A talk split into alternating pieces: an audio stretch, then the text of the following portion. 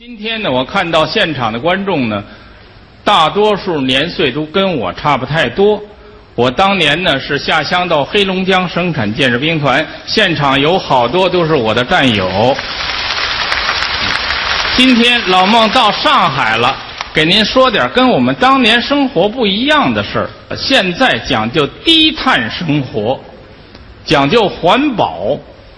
您不光我进入了低碳生活，我们很多相声演员也进入了低碳生活。例如刚才的姜昆，他就比较低碳，他经常低着头叹气呀。话说这是在二十年之前，那会儿改革开放以后刚有星级宾馆，我跟姜昆师兄，我们两个人出差就到了广州。到那点以后呢，人家安排我们住进了宾馆，姜昆师兄住一间，我住一间。进去以后呢，没有五分钟，姜昆师兄敲我那屋门，把我叫出来了。樊贵，你出来，你联系这叫什么宾馆呀？这宾馆怎么没有被子呀？我一看这床上铺着床单好像是真没有被子。我就翻箱倒柜找了半天。也没找到被子，哎，这五星级的宾馆怎么没有被子呢？赶紧打电话把服务员叫来。服务员来了，我当时的跟他急了：“你这什么星级宾馆呀？你们这儿怎么没有被子呀？这现在冬天了，虽然是广州吧，这天也冷啊，没被子，你让我们怎么睡觉啊？”服务员很客气：“先生，您是第一次住星级宾馆？”啊我们这有被子，这个被子啊，在床上都铺好了，上面有被单您看晚上您要睡觉呢，我们就要给您开夜床。于是把这被子掀开一个角叠好了，先生，您从这儿钻进去就可以了。我一看，当时我的脸就红了。我跟姜昆说：“我说师兄，您看。”咱们俩人真的没有这种经验，人家给咱们示范了，人家给咱们做好了，这叫夜床，咱们从这儿钻进去就行了。一宿睡觉相安无话，第二天早晨起来以后刷牙洗脸，赶快到姜昆那屋。我当当当一敲门，姜昆满脸通红起来给我开门，兄弟，你起来了。我说师哥，您一宿睡得怎么样？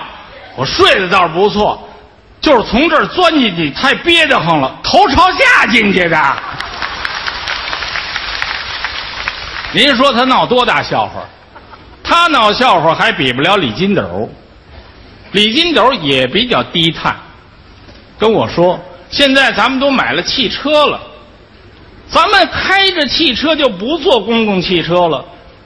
咱们经常坐一坐公共汽车，每个月停几天自己的汽车。”减少这个污染的空气，你看好不好？我说好啊。我说我也同意呀。为什么要坐公共汽车呢？咱们已经十年了不坐公共汽车，再不坐，咱们在节目当中再说出公共汽车上的事儿，人家观众就说你们说这不对，不是那回事儿了。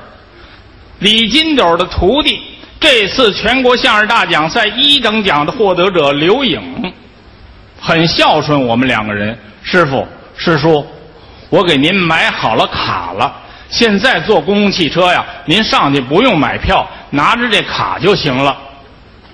于是我跟李金斗一人拿着一个卡，他徒弟开着车把我们送到了北京的王府井，那点有一个公共汽车总站。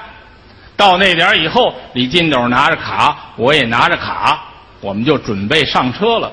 呵，我一看现在的公共汽车讲究，尤其是大夏天的三伏天最热的时候，公共汽车呀，大底盘、大方向盘带空调，开着门，司机在那儿坐着，眼睛连看我们俩都没看。李金斗前面举着卡往车上走，人家司机呀拿着眼睛斜着瞟了他一下，哼。李金斗坐公共汽车来了，心说：“李金斗冲着司机一乐，同志，那意思告诉人家有卡，司机说了一句话，就俩字儿：读卡。读卡，掏出花镜来戴上。此卡乘坐北京市各路公交车有效。司机一指旁边，这有一个不锈钢的杆，这杆上边呢有一小盒。司机一指那边读卡。李金斗往这边挪了一步。此卡乘坐北京市公交车有，司机乐了，没坐公交车是吧？哈，去去往里走，坐下去，坐下去。李金斗坐下了，我在后边举着这卡，我也上来。就在我刚要上车的时候，从我这个部位，也就是我的腋下，我举着卡呢，窜上来一女孩子。夏天穿的比较少，长得非常漂亮，挎着一个小白包在这挎着。女孩子穿多少东西呢？前面一块手绢，后边一块手绢，这儿有根鞋带连着，长得非常的漂亮。司机一回头，眼睛一亮，哟，小姐，这女孩子冲司机一扭腰，噌，那还响了一声，呲，司机一伸手，小姐您里边请。当时我的心就一揪。哦，李金斗，李金斗，你傻呀！你不会做动作。你看人小姐扭了一下，人家就上车了，司机还里边请。于是我举着卡，我举着这个卡冲司机一笑，我也扭了一下。司机瞪了我一眼，我一看，哦，我明白了，我动作太小。我这大粗腰，动作得大一点。于是举着卡冲司机。司机说：“你有毛病啊！你坐不坐车呀？”我说：“你废话！我上公交车，我起诉你去！你重色轻友，小女孩扭一下就让上，我扭两下了都不让我上。”司机说：“你什么都不懂，人家那包里有卡，这是刷卡器，刷卡呢，这是。”